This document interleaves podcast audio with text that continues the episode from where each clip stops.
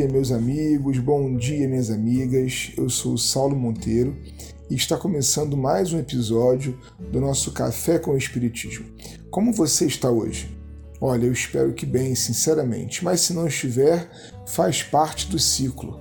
Não fique mal por não estar bem, viu? Como vocês devem ter notado, na semana passada nós terminamos uma viagem e hoje vamos começar outra, agora pelo livro O Progresso também de Leon Denis. Esse opúsculo foi, na verdade, uma palestra feita em 1880, lá em Tours, e que, por insistência dos admiradores de Denis, foi publicado logo em seguida como livro.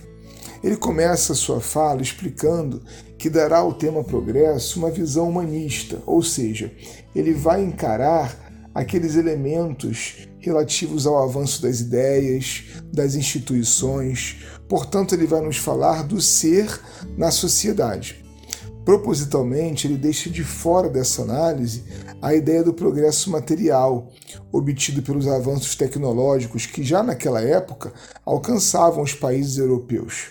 E eles vão ficar de fora não porque são desimportantes, mas porque dizem por si mesmos. Ele acha inclusive fantástico, maravilhoso, cada passo dado no sentido do bem-estar da humanidade pelo desenvolvimento da indústria. Mas não é disso que ele vai falar. Vamos acompanhar a sua ideia logo quando ele procura responder à primeira pergunta do seu livro: O que é o progresso? O progresso, diz ele, é a aspiração pelo melhor, pelo belo, pelo bem, é a prova da existência em nós de um princípio superior, de alguma coisa grandiosa, quase divina, que nos encaminha para destinos mais altos, que nos lança sempre para frente, nos domínios do pensamento e da consciência.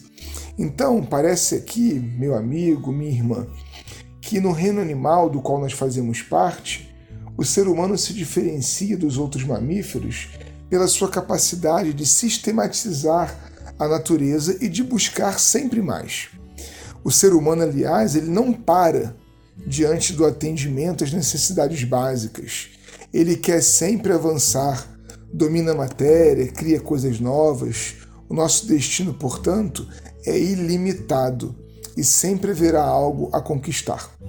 Quando nós olhamos do ser para o mundo, Leon Denis diz que, do ponto de vista social, o progresso passa a ser a caminhada para um estado de coisas cada vez mais de acordo com a justiça e a razão.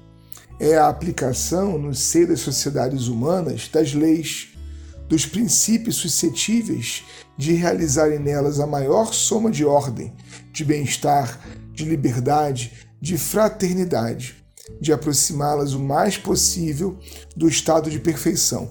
Isso é o progresso. E aí, nesse ponto, Leon Denis nos apresenta uma polêmica que até hoje permanece e que, mesmo dentro do meio espírita, vai ser entendida de pelo menos duas formas diferentes.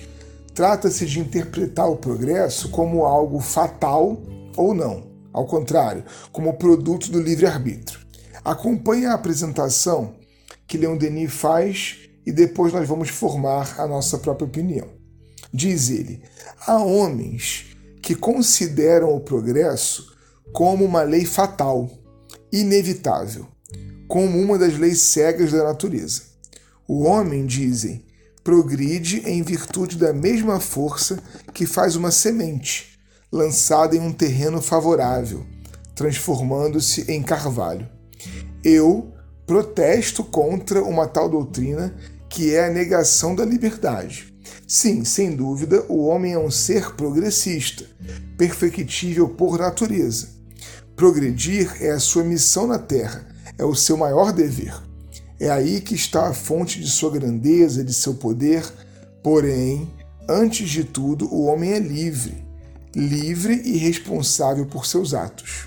O homem, fisicamente, materialmente, é como uma planta que se desenvolve naturalmente em razão de leis universais, Porém, intelectual e moralmente, ele se cria por si mesmo.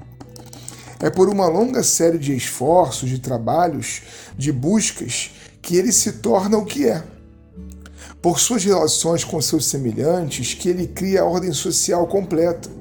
Sua elevação é, portanto, sua própria obra, e eis porque ele se pode mostrar orgulhoso por isso. Eu, Saulo, fico encantado com esses primeiros espíritas e as suas capacidades dialógicas. Você percebe, Leon Denis apresenta desapaixonadamente o argumento do qual ele discorda.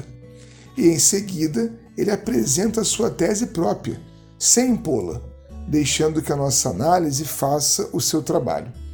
Eu não sei como você pensa, mas a meu ver, se o progresso fosse fatal, ele seria contínuo, sem obstáculos, e ocorreria da mesma forma em todas as sociedades ou épocas. Só que não é assim que acontece. Nós vemos, por exemplo, na história da humanidade, momentos de ascensão e decadência, de democracia e autoritarismo. Isso porque o livre-arbítrio humano é a mola que nos impulsiona a viver. Somos únicos e livres, de modo que cada conjunto social, no tempo e espaço que ocupam, agirão de acordo com o que podem e conhecem. Uma geração mais nova pode ou não dar continuidade ao avanço de uma ideia brilhante que surgiu na geração anterior, porque são outros espíritos, percebe? São outras consciências. Agora, é claro, o progresso nunca para. Seria difícil imaginar alguém estacionado, porque o meio externo influencia, e influencia muito. Às vezes, uma fonte, uma onda, chega e inunda um grupo social de novas possibilidades, mas ele só as acata se com elas concordar, ou seja, se quiser.